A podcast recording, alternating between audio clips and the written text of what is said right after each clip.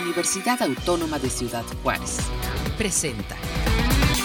Amigos, ¿cómo están? Bienvenidos. Qué bueno que se encuentran con nosotros en este espacio de... Eh, UACJ Radio desde la Universidad Autónoma de Ciudad Juárez. Les damos la bienvenida precisamente en este espacio donde estaremos hablando en diálogos desde la frontera sobre migración venezolana en Ciudad Juárez y pues me da mucho gusto que se enlacen con nosotros en esta comunicación constante que hacemos a través de UACJ Radio. Y para comenzar, quiero presentarles a quienes nos acompañan en estos momentos. Vamos a estar teniendo algunos enlaces eh, eh, con eh, investigadores, comunicadores que pues desarrollan un trabajo interesante para darnos cuenta y entender este fenómeno que vive la ciudad. Pero aquí en el estudio le doy la bienvenida en estos momentos a la doctora María Inés Barrios, eh, coordinadora académica de la maestría en inmigración en el Colegio de la Frontera Norte, aquí en Ciudad Juárez. Bienvenida Inés, gracias por acompañarnos. No, muchas gracias a ustedes por el espacio.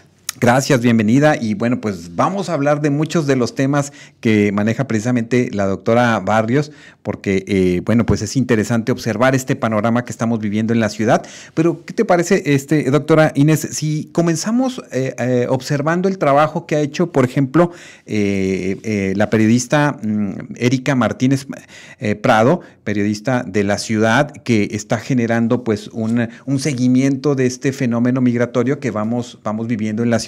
Y yo te quiero dar la bienvenida en estos momentos, eh, precisamente. Eh, Erika, ¿cómo estás? Buenas tardes. Hola, buenas tardes, Eh, pues visas humanitarias para venezolanos que llegaran por avión y que tuvieran un patrocinador, pero después pues se ordenó expulsar a todos aquellos que cruzaban por la frontera México, Estados, eh, pues de México, Estados Unidos, y aquí encontramos que comienza a generarse un fenómeno del cual ahora todavía estamos viviendo, de muchos venezolanos precisamente instaurados en estas carpas eh, al lado del, del, río Bravo. Platícanos qué es lo que has observado en esta cobertura que has realizado. Sí, aquí es, pues, es, un fenómeno yo creo que complicado. Eh, son, como dices, Estados Unidos inicia un programa para recibir a 24 mil venezolanos con diferentes eh, pues restricciones. Una, como la comentas, es lo del, patrocinador. Eh, yo creo que uno de los problemas que tienen las personas que están aquí, los, los venezolanos que están en el campamento, en alrededor de 400 carpas ya en el campamento, o, más, yo creo ya, este, es que no cumplen con todos los requisitos. Y yo creo que desde el principio Estados Unidos tenía bien claro que la mayoría de los venezolanos, a diferencia de otras nacionalidades, no contaban con un patrocinador económico. O sea, es decir, no tienen una, una persona eh, residente ciudadano en Estados Unidos que pueda responder por ellos los siguientes dos años, porque pues ellos entran a un proceso, ¿no? Cuando llegan al solicito de asilo, este, inmediatamente no pueden trabajar, entonces tienen una persona tiene que responder por ellos. Este, entonces yo creo como que desde ahí, o sea, las, las restricciones que les pone Estados Unidos, pues no todas las pueden cumplir. También pues mucha de esta gente salió de sus casas, eh, de, sus diferentes regiones que vienen de, Venezuela desde agosto, desde septiembre, y esto pues se anuncia el 12 de octubre.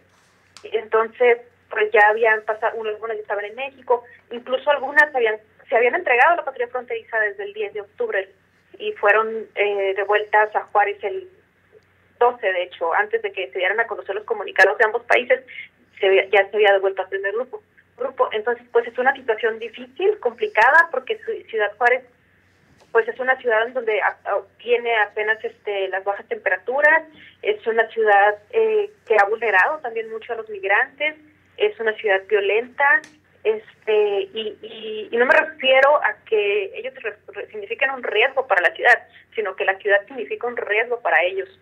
Y, y pues bueno, son situaciones muy complicadas, muchas familias, muchos niños, y y pues bueno, pues yo creo que sí es un reto bien grande y pues que nunca habíamos vivido un fenómeno similar, ¿no? O sea, nos habían tocado situaciones muy diferentes, como por ejemplo con el MPP, pero eran situaciones muy distintas. Correcto. Aquí en pues esta, eh, en, en, este fenómeno que estamos viendo ahora, donde ya están instaurados en estas, donde dices tú más de 400 carpas, encontramos que precisamente son familias, individuos eh, eh, que, bueno, pues observamos esta imagen constante de verlos correr, cruzar el río y ser detenidos este, en ese mismo momento. Las gráficas, por ejemplo, de tu trabajo y otros eh, periodistas, comunicadores están ahí. ¿Qué, qué, observabas en esto? Porque eh, era, era muy complicado ver esta imagen, sobre todo que se repitiera una y otra vez en cada momento del día. Sí, bueno, al principio era, eh, no sé, te hablo por ejemplo de septiembre y, y alguna vez me dijo algún migrante este que entrevisté antes de que cruzara el río, porque era felicidad, o sea, lo que se vivía en septiembre era felicidad pura. Llegaban después de cruzar la selva del Darién, que es una selva en donde muchas personas se quedan, o sea, es donde sufren este picaduras de, de animales, donde muchos se ahogan, donde muchos, o sea, es una es un, un territorio muy peligroso entre, entre Colombia y Panamá. Entonces, después de uno o dos meses de travesía, llegaban a la frontera, eran recibidos por Estados Unidos, el paso les estaba poniendo camiones este, a ciudades como Nueva York. Entonces era felicidad y, y, yo recuerdo mucho que una persona, un, venezolano que venía, este, me decía, este, me decía, nunca me voy a olvidar de esta entrevista porque es como el cierre de algo muy difícil que viví y de ahora en adelante este es una vida mejor para mí, porque en ese momento él cruzaba el río y se entregaba a los agentes. Y después, ya a partir del 12, 13 de octubre, por, bueno, pues porque todavía los del 12 no sabían, pero ya ahora que está cerrada la frontera, este pues es, frustración, porque muchos todavía llegan engañados, muchos todavía llegan pensando que parece una frontera y que por aquí sí los están dejando pasar. Entonces ahora llegan y, y la única, pues no, o sea, tienen una frontera cerrada. Entonces es como, son dos programas bien distintos. Correcto. ¿Quieres compartir algo con Erika? Bueno, Erika, bienvenida. Este, sí, justo te quería preguntar esta última parte que tú comentas de esta diferencia eh, o este parteaguas del 12 de octubre entre la sensación o los sentimientos de los migrantes, porque justo como mencionabas en agosto, septiembre, veíamos casi un paso directo de los migrantes venezolanos a Estados Unidos. Incluso vimos cómo eh, la patrulla fronteriza instauró este primer campamento, que era un campamento inicialmente de recepción del lado de Estados Unidos. O sea, tenemos datos de que en agosto, entre agosto y septiembre, cruzaron más de 50 mil venezolanos a Estados Unidos pero después del 12 de octubre justo se, se, topan con estas puertas cerradas a partir de la instauración de este programa. Entonces, uno ver que si nos podrías comentar como este sentimiento de los migrantes, sobre todo porque como dices, muchos ya habían llegado a México en agosto y tenían como la certidumbre, por así decirlo, que al llegar a la frontera norte iban a pasar, pero al llegar después del 12 se topan con este nuevo programa, que pocos de ellos son elegibles.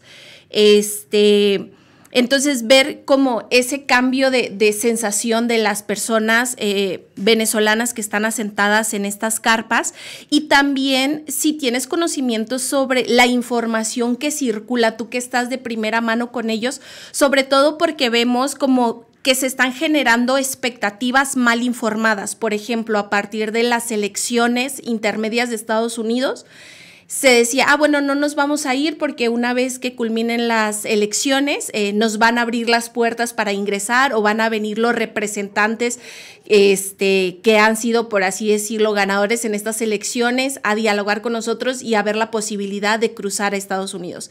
Entonces, si nos puedes como compartir parte de estas expectativas o información que circula en, los en, el, en las carpas o en el campamento. Sobre todo yo creo que a partir del viernes y, mucho más ayer, ayer me tocó muchas, este, muchas de las familias de las carpas que me, preguntaban y me decían, este, porque ayer, ayer fue un día muy frío y para ellos fue uno de los días más de las noches más difíciles. Muchos decían que no durmieron a causa del viento que se vivió la madrugada de ayer. Y, y ellos, yo les preguntaba, este, de la opción de un albergue, pero el comentario era mucho de que es que vinieron y nos dijeron no se vayan, porque en las noticias ya salió que esta semana eh, el gobernador de Texas los va a dejar entrar. Entonces, eh, yo les decía, no, o sea, es que no hay nada, o sea, no hay nada oficial, o sea, lo único oficial que está es el programa que se dio a conocer el 12 de octubre. Pero ellos, eh, de pronto hay muchos rumores, pero yo creo que este, sobre todo este fin de semana, y, y, y pues qué difícil, ¿no? Porque, porque obviamente se los da una persona, pues que no sé si esté mal informada, lo hace con mala intención, pero pero pues obviamente tiene que ser una persona de la frontera que conoce cuál es la situación del gobernador de Texas, sabe cuáles son sus, sus políticas y sus ideas y este y pues sabe que aparte ni siquiera tendría tendría como que no es una decisión estatal que él podría pues, finalmente pero pero los o sea en una semana tan difícil como esta con bajas temperaturas van y les llevan ese rumor. Entonces es muy complicado.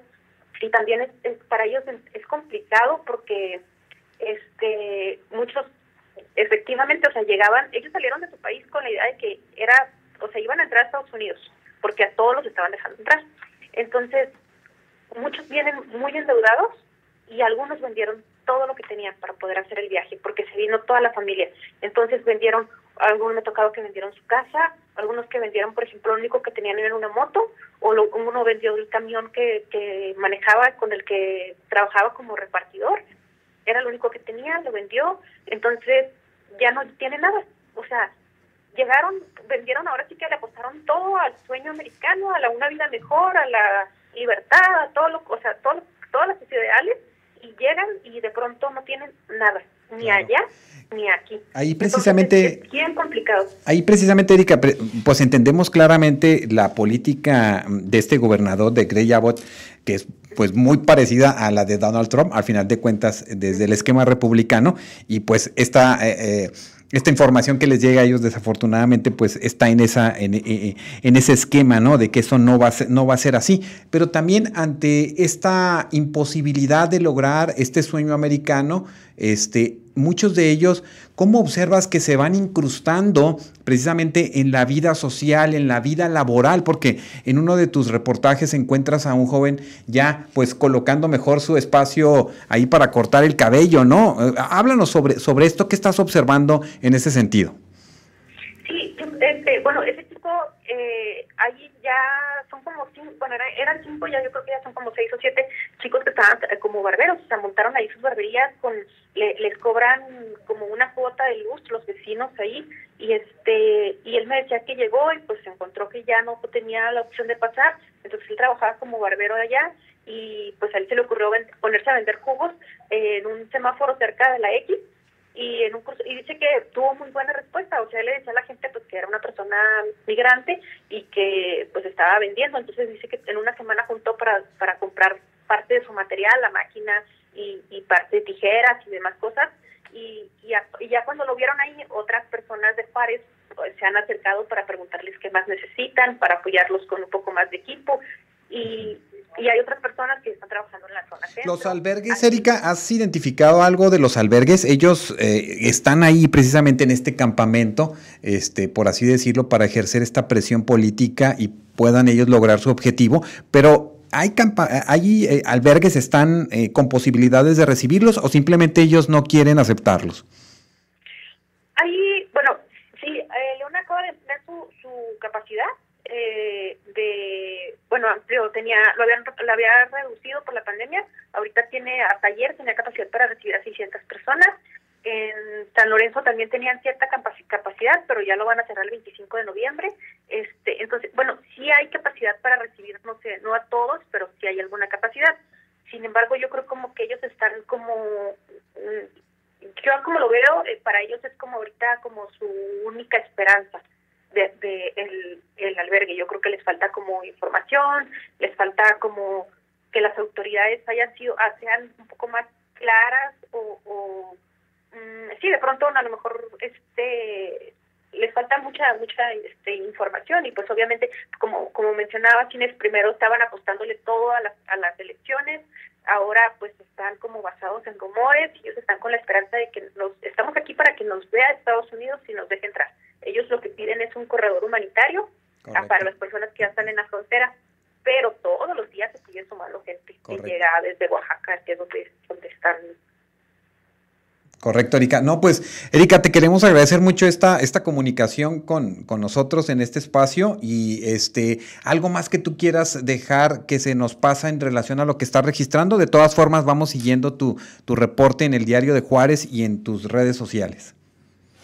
No, pues nada más un, un, llamado a, híjole, pues yo ya vi bastante a la comunidad como a los gobiernos, de, de que finalmente somos una ciudad fronteriza y, y sí hay espacios y sí este eh, debe de necesidad de, o sea, el, el, que el albergue, el, el apoyo humanitario pero no abonar al racismo. Yo creo que hay tanto autoridades como, como personas que, que están, Juárez ha sido siempre una ciudad muy solidaria y yo creo que este la, yo creo muchísima gente eh, o no o no somos de aquí o nuestros padres no son de aquí o, o tenemos este hijos o familiares que son del, del paso y finalmente también son migrantes entonces yo creo que es bien importante ahorita este a no abonar más a este a este racismo que yo creo que por parte de muchas autoridades está, y ser solidarios ahorita esa parte que dices sí, claro y ser solidarios Erika, eh, muchas gracias por compartir con nosotros también, eh, muchas gracias por compartir estas imágenes que vemos en las redes sociales y eh, en esta transmisión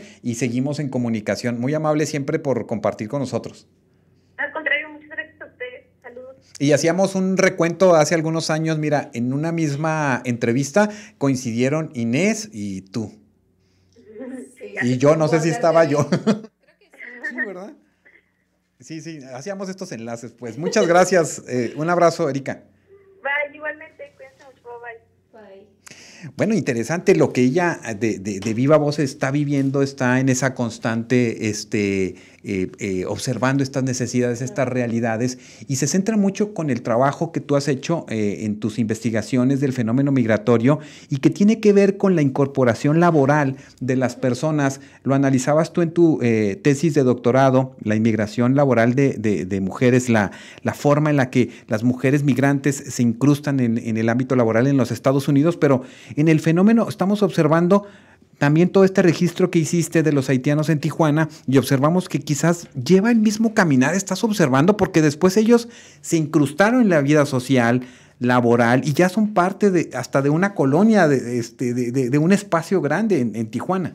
Sí, sí, Puede ser parecido, hay sus particularidades sobre todo porque tenemos que ver desde dónde parten estos flujos migratorios. En el caso de los venezolanos no es algo nuevo, particularmente creo que la migración o el éxodo venezolano ha sido uno de los fenómenos como que más emblemáticos en los últimos 10 años sobre todo por la situación política y económica que viven. En los últimos ocho años, siete, ocho años han salido más de 7 millones de venezolanos. Estamos hablando alrededor del 20% de la población venezolana. Este, y justo lo que comentaba Erika a un inicio, que eh, se tenían estas expectativas de que prácticamente los venezolanos eh, que estaban llegando desde agosto, septiembre a México, sabían que podían ingresar de manera directa e iniciar con este proceso de solicitud de protección internacional. Sin embargo, ante este nuevo programa, pues se cancela esa posibilidad que tenía y ahora tienen que eh, aplicar a este programa y ver si son, son elegibles, que prácticamente es un permiso permanente humanitario. Eh, y de beneficio público, que es por dos años, pero pues si hay diversos criterios, más allá de si hay eh, una persona que apoye o que tenga un respaldo económico. Y eso mismo pasó con el caso de los haitianos. Los haitianos tenían en 2015, de, bueno, desde 2010, pero hasta 2015, que fue cuando suspendió este famoso estatus de protección temporal o el TPS y venían en tránsito por México y justo al llegar a la frontera norte, en este caso a la ciudad de Tijuana, el gobierno de Barack Obama cancela este TPS. Entonces se encuentran como dentro del tránsito, eh, se topan atrapados en, exacto, atrapados en su tránsito porque venían con la idea, ingresaron a México con la idea de tener este recurso para poder ingresar a Estados Unidos y se topan que al llegar a frontera norte, a estar a pocas... Eh, eh, opciones de poder ingresar, este, se cancelan. Y esto hace que se queden varados este, en las ciudades fronterizas. Y en el caso de los haitianos, pues empezaron a generar procesos de integración social. Inicialmente esta incorporación al mercado laboral, posteriormente incorporación a a la parte residencial, eh, al asentamiento de estas personas, generando incluso este o abonando a la dinámica social de las ciudades, ¿no? Al, al generar o incorporar restaurantes. Y lo vimos, este y creo que lo podemos analizar como procesos de integración emergentes. Es decir, si bien tanto para los haitianos como para los centroamericanos que han llegado en los últimos tres años a Ciudad Juárez, los cubanos y ahora los haitianos que llegaron en 2021 a Ciudad Juárez y recientemente los venezolanos, pues posiblemente ante estas restricciones en materia política migratoria por parte de Estados Unidos van a tener que comenzar a generar estos procesos de integración en la ciudad. Y llamo procesos de integración social emergentes porque estas ciudades no son su destino. Para ellos sigue siendo su destino Estados Unidos y pero van a estar aquí posiblemente hasta que desaparezcan esas barreras. Hablamos del caso de los haitianos que llegaron finales de 2015, principios de 2016 a, a Tijuana, llegó un grupo de cerca de 3.000, 4.000 haitianos, generaron estos procesos de integración que estuvieron por más de cinco años en, en Tijuana y justo al inicio del MPP o de los famosos protocolos de protección a migrantes, muchos de esos haitianos que tenían cinco años radicando en Tijuana pudieron ingresar. Entonces nos demuestra que son esos procesos de integración, aunque son genuinos, pues son temporales porque a fin de cuentas su lugar de destino no son estas ciudades. Oye, sí, luego ya se entrelazan las historias, ¿no? Eh, se casan con mexicanas o con... Exacto. y entonces ya se crea ahí una, una familia y se crea una nueva forma también de de plantearse pues este sueño y ya se quedan en el, en el espacio. Exacto, sí, lo veíamos la conformación de familias haitianas o en el caso de los haitianos que más recientemente han llegado a Ciudad Juárez en 2021, veíamos que una cantidad muy significativa de mujeres haitianas venía embarazadas y tenían sus hijos en México. Entonces ya, aunque es una cuestión... Eh, de, de, la conformación de estas familias, a fin de cuentas, también podría ser un elemento que impacte en los procesos migratorios porque hay TP, por ejemplo, el TPS, hablamos del, de los haitianos, pues corresponde a personas de nacionalidad haitiana. ¿Y qué pasa con miembros eh, de su familia inmediata, como pueden ser cónyuges e hijos, que son de otra nacionalidad? Pues eso es, eso es bien interesante, eh, observar estos, estos movimientos migratorios y es por eso que en estos momentos enlazamos a esta conversación al doctor Rodolfo Rubio, profesor investigador del Colegio de Chihuahua. Le damos la bienvenida. Eh, doctor, gracias por acompañarnos. Buenas tardes, gracias por la invitación.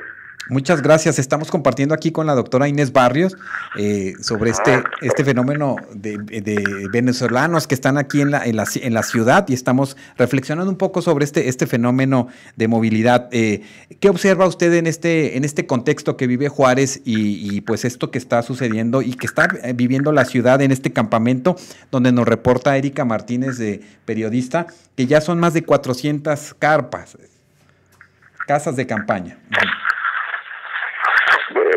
Lo, lo que nosotros hemos, eh, nosotros empezamos a trabajar en la aplicación de una encuesta hace más o menos unas dos o tres semanas, una vez que eh, pues se hizo ya ah, patente la, el cambio en la política migratoria de Estados Unidos. Y parte de lo que hemos visto es primero eh, la, el crecimiento pues de esta zona, donde están, digamos, atentados pues, eh, las personas, eh, los migrantes de, Venezuela, pero sí, eh, al menos en términos de las expectativas de lo que se esperaba que llegara, al menos en las últimas dos o tres semanas, ha ido disminuyendo el, el, flujo, ¿no? A pesar de que, este, como digo, al menos en este punto ha, ha crecido. ¿Y por qué ha ido disminuyendo? Porque había personas, digamos, en el camino de Venezuela y, digamos, de México, que al final de cuentas, digamos, tomaron alguna otra alguna otra determinación. A pesar de ello, pues, ¿qué le parece si, si hacemos una pausita, le marcamos nuevamente para tener una comunicación más limpia con su, con su audio y, y lo retomamos en esta parte que nos estás compartiendo? De acuerdo. Sí, aquí te, te, enlaza nuevamente y bueno, pues eh, ya se está desde la academia, eh, estamos observando, Inés, que se van colocando el, instrumentos para observar y eh, analizar un poco más el, el, fenómeno en el caso de, de, este movimiento migratorio que estamos teniendo específicamente con la comunidad pues venezolana, ¿no? Que está llegando aquí. Claro, no, y creo que son eh, muy relevantes estos estudios, más allá del conocimiento, la información recabada desde la academia, sino eh, más que nada para que con base en esta información se puedan tomar decisiones de atención, sobre todo dimensionar cuál, es, eh, cuál es el flujo que está, cuáles son las características. Ahorita hablábamos, por ejemplo, de que se veían niños. Eh, es importante conocer cuáles son las características de las personas que están ahí, si son hombres, si son mujeres, si son niñas, niños. Eh, conocer también cuáles son las condiciones en las que se encuentra, sobre todo, por ejemplo, esto que hablaba Erika eh, de la cuestión climatológica de Ciudad Juárez es un elemento importante que vulnera la situación de estas personas que se encuentran en la intemperie casi prácticamente. Eh, y el otro elemento es saber cuáles son las expectativas de estas personas, porque creo que conocer las expectativas también va a apoyar a definir la línea de acción que se puede llevar a cabo para la atención. Y cubrir las necesidades, ¿no? Que ellos puedan tener por si este tiempo que permanecen aquí se prolonga, no sabemos, este, y, es importante. Retomamos nuevamente aquí con el doctor Rodolfo Rubio, eh, de Colegio de Chihuahua. Doctor, eh, esta parte ya de trabajo que están haciendo, que comentabas sobre esta encuesta para identificar pues, eh, estos elementos que ustedes quisieran analizar, adelante, te escuchamos. Sí, bueno, decía, ¿no? Que estamos trabajando en esta encuesta y afortunadamente, pues ahora con los vínculos que tenemos con otras instituciones, pues estamos, digamos, un poco reconstruyendo la, y aplicando la encuesta en, la ruta principal. Entonces estamos trabajando con algunas instituciones eh, que están eh, ubicadas en los puntos de mayor tránsito de salida desde Venezuela, este y desde luego digamos el punto principal de llegada a la frontera de México con Estados Unidos que es esta ciudad entonces tenemos digamos la posibilidad de poder comparar lo que está pasando allá, lo que está pasando aquí y un poco, digamos, como también la posibilidad de ir viendo cómo se comportan los flujos en términos de cantidades de, de personas. De acuerdo a lo que hemos estado viendo en, eh, y lo que nos están monitoreando en Venezuela, ha disminuido de alguna manera la cantidad de gente saliendo ante la perspectiva de que pues es más difícil, digamos, entrar a Estados Unidos y. Aún con eso, pues tenemos esta circunstancia en la ciudad, pues de acumulación de quienes ya estaban aquí, de que de los que de los que están llegando últimamente y pues que desde luego implica, eh, digamos, una eh, un, problema de, de, carácter prioritario de, atender en, en estos días, no particularmente también pues con esta condición del cambio de clima en la ciudad, pues que va implicar eh, tener dificultades para, para ellos y también para su atención. Correcto. Correcto. Eh, precisamente eh, eh, planteas tú en algunos de tus textos, pues el comportamiento de estos procesos migratorios, sobre todo aquí en nuestra ciudad, bueno, en el norte del país, pero también en específicamente en Ciudad Juárez, y esta metamorfosis de los flujos, ¿qué, observas en Ciudad Juárez? ¿Qué está pasando después de, de haber tenido, pues, estas oleadas de estas caravanas que llegan algunas a Tijuanas, algunas llegan también aquí por Ciudad Juárez y de otros, de otros países de Centro, Sudamérica que, eh, que vienen en estas épocas y que de repente nos traen la atención ante el fenómeno migratorio?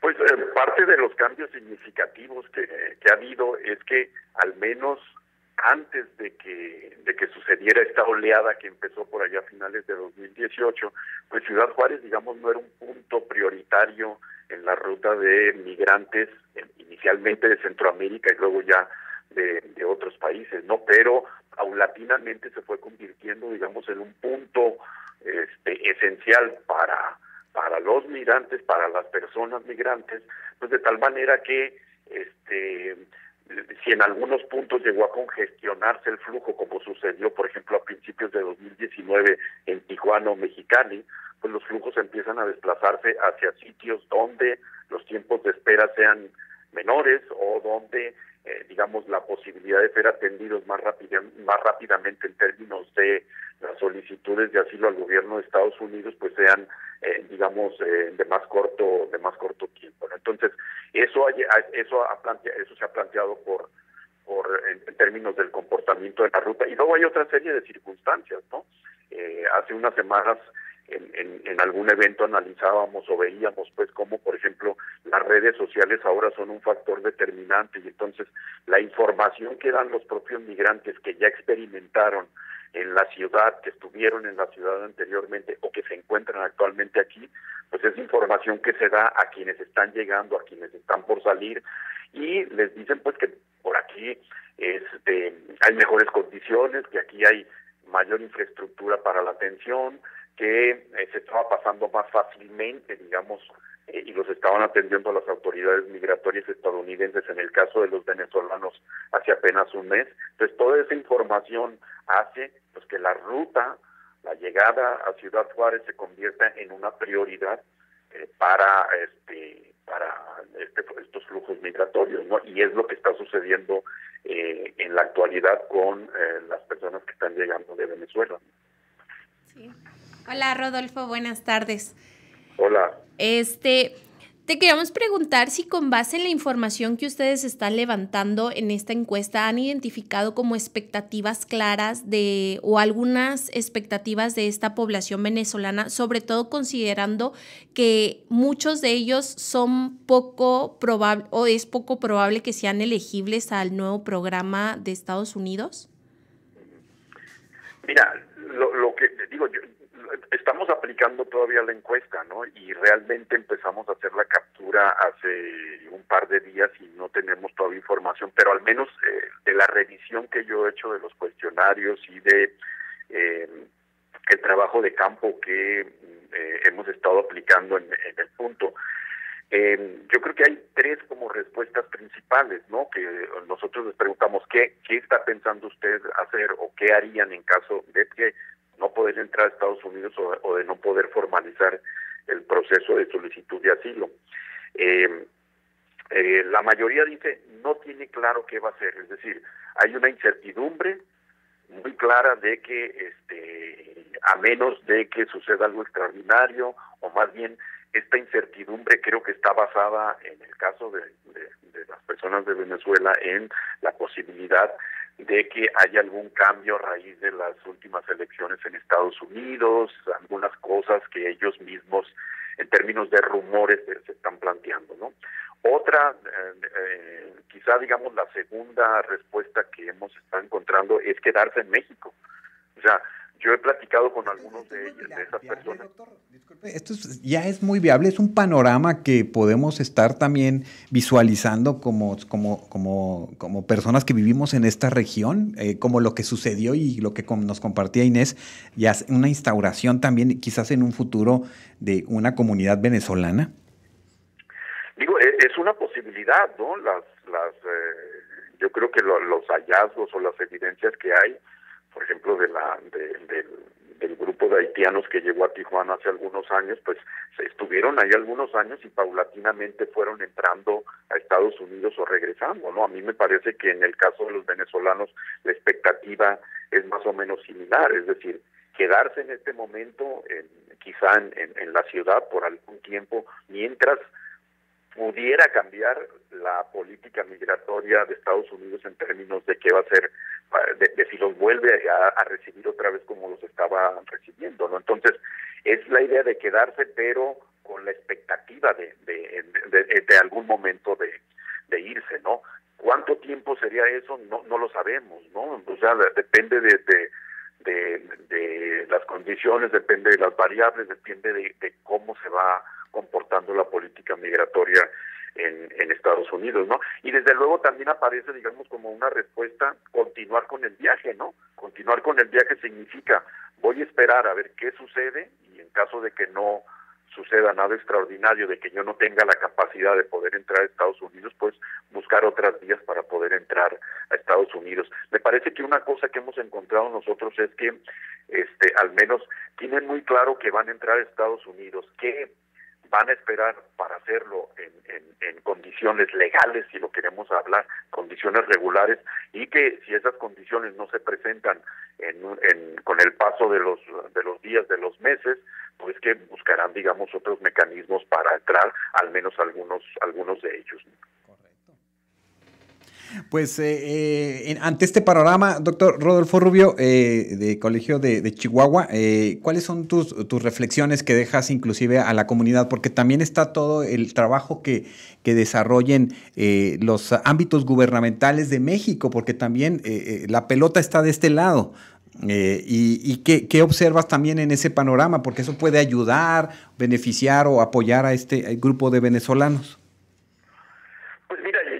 que hay que eh, hay que seguir insistiendo en la invitación que se les hace para que vayan a los albergues, no a los centros de, atención a migrantes. A mí me parece que las condiciones eh, van a ser más eh, pues no muy buenas digamos en el, en el futuro cercano y que pues eventualmente se tendrá que tomar una ellos tendrán que tomar la decisión de, de ir a esos a esos lugares y ser atendidos de mejor de mejor manera, ¿no? en, mejores, eh, digamos, este, condiciones. Todo hace eh, eh, suponer que el flujo está disminuyendo, que son menos los que vienen en camino, que, que sí que había al menos hace 15 días este, varias personas gestionando un permiso para entrar a Estados Unidos en el estado de Oaxaca, pero que ha ido disminuyendo la, la cantidad de personas y que este, yo creo que eh, una vez que estén en los albergues, pues eh, eh, van a poder esperar, digamos, o darse cuenta que, que, pues, las condiciones en Estados, al menos de la política migratoria de Estados Unidos, no son las mejores para para, para atenderlos y aquellos, digamos, que puedan cumplir con la expectativa de tener ese patrocinador en Estados Unidos y ser elegidos, pues este esperar eh, el tiempo necesario para hacer las gestiones y, poder eh, ir para allá. Otra de las cosas que yo he podido ver mientras se platica con ellos es que ellos, por ejemplo, tienen identificado pues que en la ciudad hay trabajo, ¿no? Este, y eventualmente pues algunos de ellos van a van a buscar trabajo, otros ya están trabajando, de hecho, en, en actividades un poco, digamos, informales, pero este, eh, esa cuestión, digamos, del mercado laboral y la información que tienen es algo que yo no, al menos no había identificado, al menos no había podido, no, no, no, no, es una respuesta muy común que uno encuentra en, otros flujos. Inclusive a empresas, ¿no? Que, que han ido a, empresas que han ido este, ahí a los albergues a solicitarles eh, eh, que se, que se, pues, se acerquen para que participen en sus empresas como trabajadores también.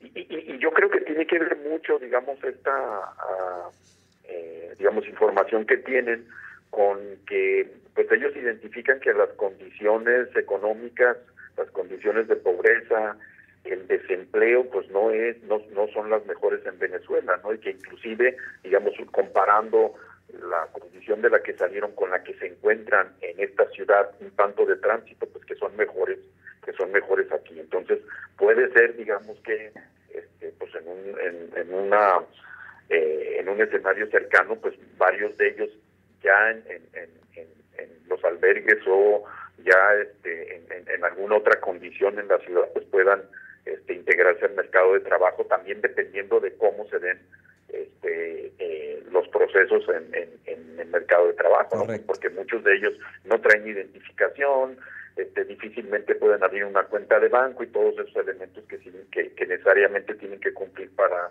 poder optar a un trabajo.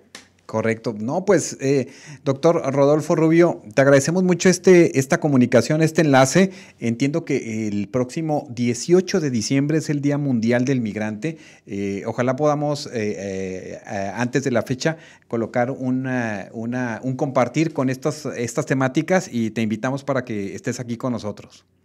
Sí, desde luego. De hecho, yo creo que antes, eh, la primera semana de diciembre, nosotros ya vamos a tener eh, los resultados este, iniciales de la encuesta, ¿no? Entonces, a lo mejor es un buen, ah, correcto. una buena posibilidad para compartirlo. Ah, excelente. No, pues entonces ya dejamos abierta aquí esta, esta posibilidad y seguimos en contacto. Muchas gracias.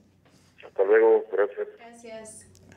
Bueno, pues mira, interesante, ¿no? Ya se está buscando la manera de registrar todo esto y entonces estamos ante pues ante un escenario pues muy distinto. ¿Qué, encuentras de diferente en los escenarios que observas en relación a lo que sucedió en Tijuana con, con eh, la comunidad haitiana? Este, y ahora, bueno, que estamos, eh, las temperaturas no van a bajar, por lo menos todavía una semana más. Exacto. Sí. No, definitivamente eh, creo que se van a empezar a generar estos, eh, estos procesos de integración de los que ya hablábamos. Ahorita Rodolfo nos dice cómo hay información ya entre esta población de la posibilidad de incorporarse al mercado laboral en Ciudad Juárez, sobre todo ahorita Ciudad Juárez que tiene un déficit eh, de mano de obra. es una de las ciudades en la frontera norte con el mayor déficit de mano de obra.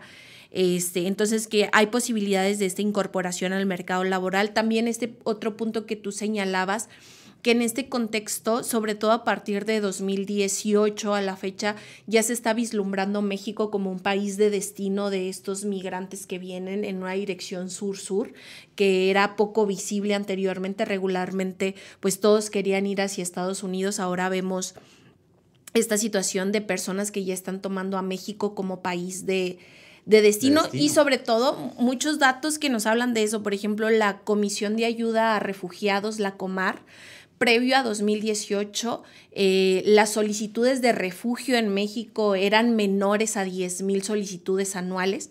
Por ejemplo, en 2021 fueron más de 130 mil solicitudes de condición de refugio de, de las que se, que se presentaron. Entonces nos habla de un incremento exponencial para solicitar la condición de refugio en México este, ese es un elemento, elemento importante. También de las posibilidades y las condiciones equiparables entre el lugar de origen y el lugar ahorita de tránsito, por así decirlo, en el que se encuentran estas personas. Ahorita hablaba Rodolfo que muchos de estos eh, migrantes, particularmente nacionalidad venezolana, pues reflexionan sobre las condiciones en su país. Yo también te mencionaba hace unos minutos sobre las condiciones no solo eh, políticas que han sido evidentes, tanto en el régimen de Chávez, ahora actualmente de Maduro, sino también la situación económica. Por ejemplo, eh, según el Fondo Monetario Internacional, Venezuela es el segundo país con la mayor tasa de inflación. Estamos hablando de una tasa de inflación de más de 200%.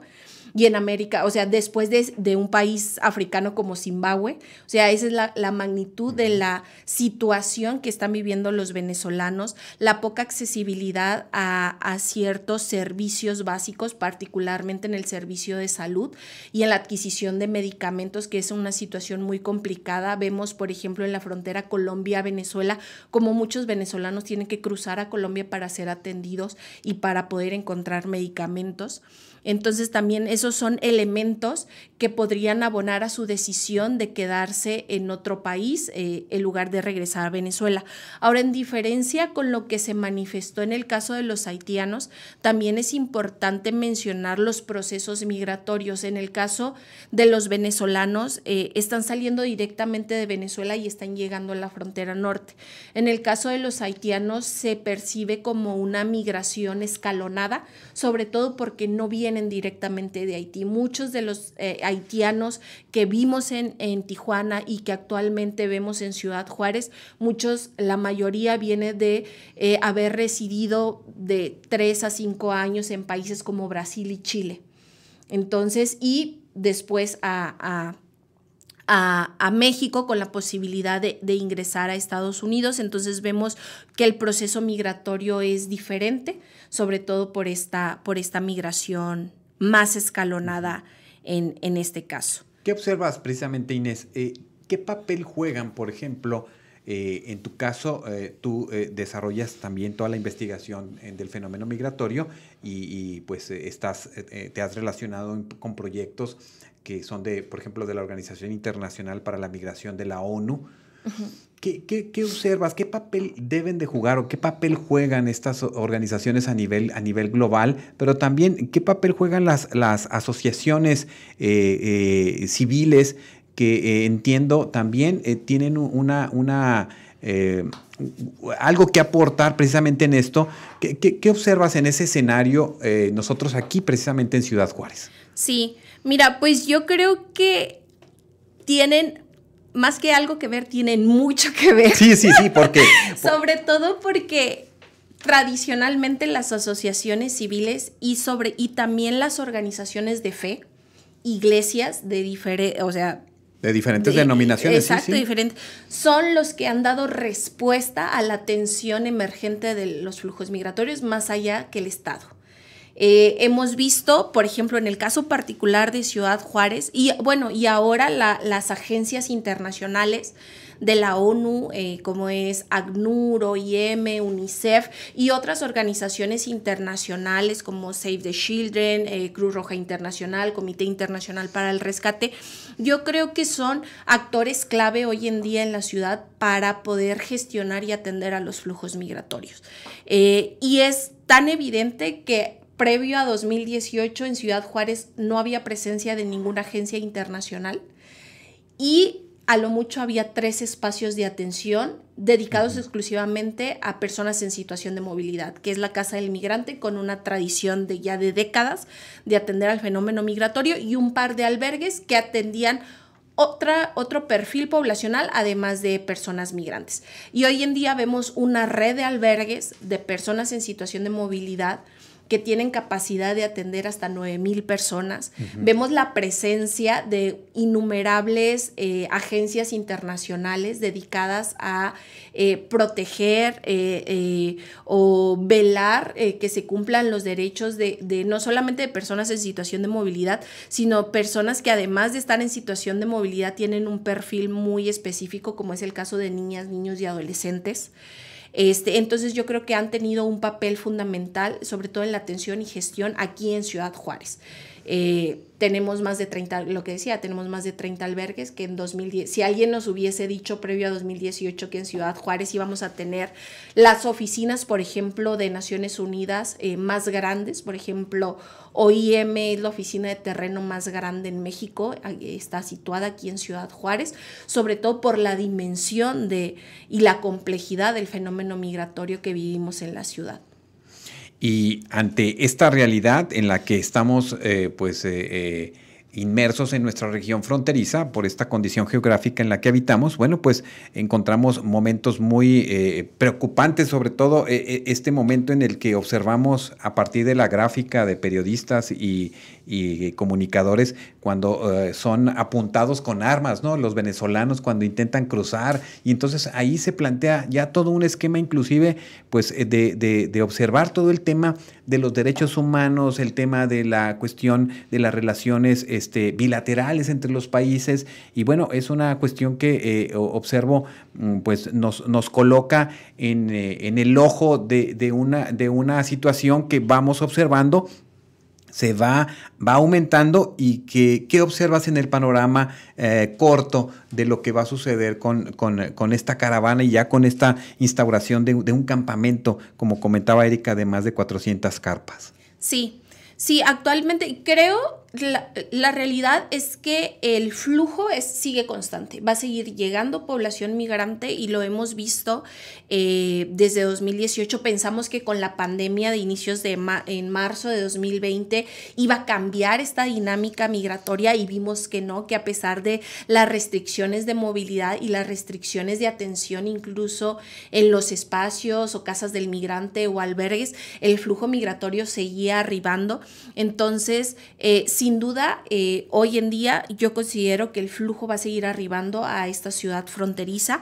Eh, los vemos los datos, justo el día de ayer salían estos datos de las expulsiones que está haciendo Estados Unidos bajo el título 42 y me centraba un poco en analizar el caso particularmente de los venezolanos porque eh, previo a, octubre, pues lo que mencionaba Erika, lo que mencionaba Rodolfo, las personas de nacionalidad venezolana prácticamente ingresaban eh, directamente y no eran expulsados bajo el título 42. En promedio de marzo de 2020 a agosto eh, de 2022 se expulsaban 60 personas de nacionalidad venezolana y ahora en octubre de 2022, tan solo en este mes, según los datos del Fueron más de 5.800 expulsiones de personas venezolanas bajo el título 42 por toda la frontera sur de Estados Unidos y de esas 5.800, 4.900 fueron por el sector del paso. Entonces también nos dice que hay una ruta muy definida, que es algo que también mencionaba ahorita Rodolfo, hay una ruta muy definida eh, para las personas venezolanas. Estamos viendo que la gran mayoría están ingresando por eh, o están llegando a Ciudad Juárez, que es un cambio significativo porque Ciudad Juárez previo a 2015 no era un punto de cruce importante para migrantes mm, que quisieran cruzar de manera regular y irregular solicitantes de asilo y hoy en día vemos que es uno de los puntos más significativos. A través de trabajo, por ejemplo, en Frontera Sur se ha evidenciado que personas que están en Tenosique, personas que están en Tapachula, se les pregunta eh, hacia dónde van y tienen muy bien definido que la ruta es llegar a Ciudad Juárez, porque en Ciudad Juárez había un campamento de recepción, ¿no? Entonces, ese también, eh, eh, el papel de las redes sociales que hablaba también Rodolfo, pues nos están definiendo cuál va a ser la situación migratoria y sin duda, pues la expectativa y a partir también de los datos que se tiene del arribo que, de estas personas en frontera sur es que siguen llegando eh, y personas que van a estar saliendo de estas entidades federativas de la frontera sur para llegar a la frontera norte eh, y en la medida de lo posible pues intentar iniciar eh, con esta petición de solicitud de protección internacional. Amigos, pues eh, hasta aquí vamos a dejar este compartir donde abordamos precisamente este tema del fenómeno migratorio que se vive con esta, esta condición de venezolanos en nuestra, en nuestra ciudad. ¿Algo más que quieras apuntar, Erika, eh, este, Erika Inés, antes de, finalizar este, este compartir con nuestra audiencia? Sí, no, pues eh, fíjate que la misma línea que Rodolfo y Erika, yo creo que hacer un llamado importante a las autoridades. Tenemos varios espacios de atención que dependen de los tres niveles de gobierno, tanto municipal, estatal como federal. Eh, de hacer eh, pues un recorrido sobre todo eh, de información a estos espacios para que las personas acudan a un albergue, eh, sobre todo por la situación de vulnerabilidad y, y también campañas de información, información que sea correcta y que les permita a las personas tomar una decisión informada ante sus posibilidades de poder ingresar a Estados Unidos y en todo caso pues acudir a un espacio de atención, sobre todo por la presencia significativa que vemos y que hemos visto en los últimos años en el flujo migratorio hacia Ciudad Juárez, que cerca del 50%, no solo de los venezolanos, sino de los migrantes en general, son menores de 11 años. Entonces, es una situación delicada. Entonces, en ese sentido, pues hacer un llamado a la ciudadanía de apoyo en la medida de lo posible a estas personas que están ahí y también un llamado pues a las autoridades eh, de generar campañas de concientización para eh, que las personas puedan ser trasladadas a estos espacios de atención. Así es, y solamente eh, ellos ya están aquí, eh, ya están establecidos en esta, en esta parte del bordo del río y bueno, pues preguntémonos, ¿qué han pasado ellos desde Venezuela para llegar aquí? Porque todo el fenómeno migratorio, no solamente en sus eh, rostros más desafortunados, en ocasiones pues se plantean realidades que viven en el territorio mexicano.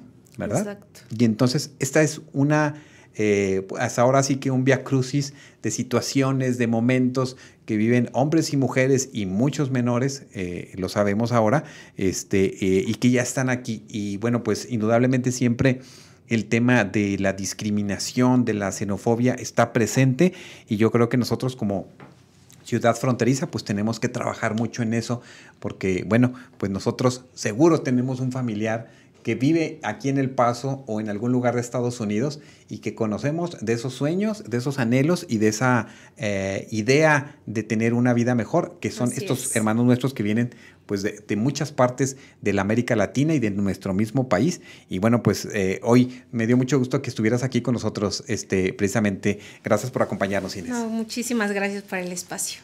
Muchas gracias, eh, precisamente que nos acompañó la doctora Marínez Barrios, eh, especialista con estudios de migración y del Colegio de la Frontera Norte, con sede aquí en Ciudad Juárez. Y bueno, pues te invitamos y te convocamos en una siguiente oportunidad a ver si podemos coincidir con, con Rodolfo para conocer esos, eh, pues esos datos ¿no? que le están dando ya ese, ese trabajo de campo que están realizando y también observar cómo se va moviendo este fenómeno aquí en la ciudad. Perfecto, muchísimas gracias. Bueno, pues el 18, el 18 de diciembre es el Día Internacional del Migrante y bueno, pues poquito antes hacemos esa reflexión con ustedes en estos espacios de UACJ Radio. Muchas gracias en nombre de todo el equipo y les esperamos en nuestra próxima comunicación. Este fue un programa de la Dirección General de Comunicación Universitaria de la Universidad Autónoma de Ciudad Juárez.